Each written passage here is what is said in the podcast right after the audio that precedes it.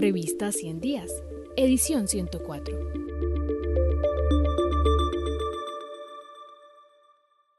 Los viciados matices de la desigualdad en Colombia, por Diana Durango y Oxfam Colombia. En 2019, el Banco Mundial ubicó a Colombia como el segundo país más desigual de América Latina y el Caribe, medido con un coeficiente de Gini de 0,53, el más alto entre los países que integran la Organización para la Cooperación y el Desarrollo Económico OCDE. Hoy, tras los impactos de la pandemia por COVID-19, que evidenció y exacerbó las ya conocidas fracturas sociales, políticas y económicas del país, se estima que un 73% de la población colombiana se encuentra en pobreza y vulnerabilidad monetaria, con una incidencia mayor en las zonas rurales, donde tales factores ascienden a un 90,9%, con el agravante de que los efectos son diferenciados y de mayor escala en las mujeres rurales racializadas o con identidades de género y sexo diversas.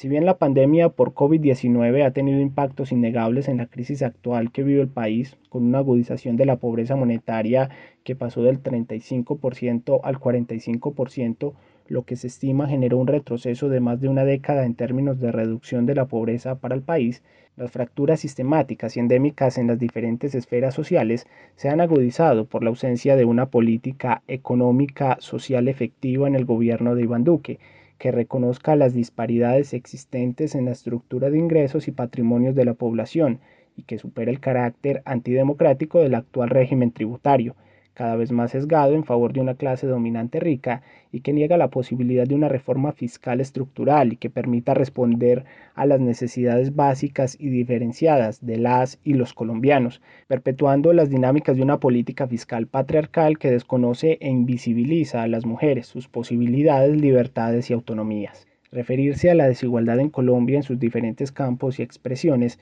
es reconocer que ésta es producto deliberado del accionar político, derivado de una violencia económica que, como lo plantea el reciente informe de Oxfam Internacional Las desigualdades matan, se asocia más a la manera en cómo se genera la riqueza que a la pobreza y a los conflictos de distribución, producto de las decisiones políticas que estructuralmente benefician a los más ricos y poderosos y marginan a los grupos sociales históricamente precarizados. La riqueza extrema genera desigualdades extremas es por esto que, y a propósito de las protestas propuestas de los movimientos sociales en los últimos años, resulta necesario cuestionar los mecanismos de concentración de recursos, el poder y los modelos de expropiación y explotación de territorios y ecosistemas para así transitar hacia pactos sociales de transformación y reconstrucción con perspectiva popular y de género que permitan agenciar procesos reales de construcción de paz, equidad y justicia social.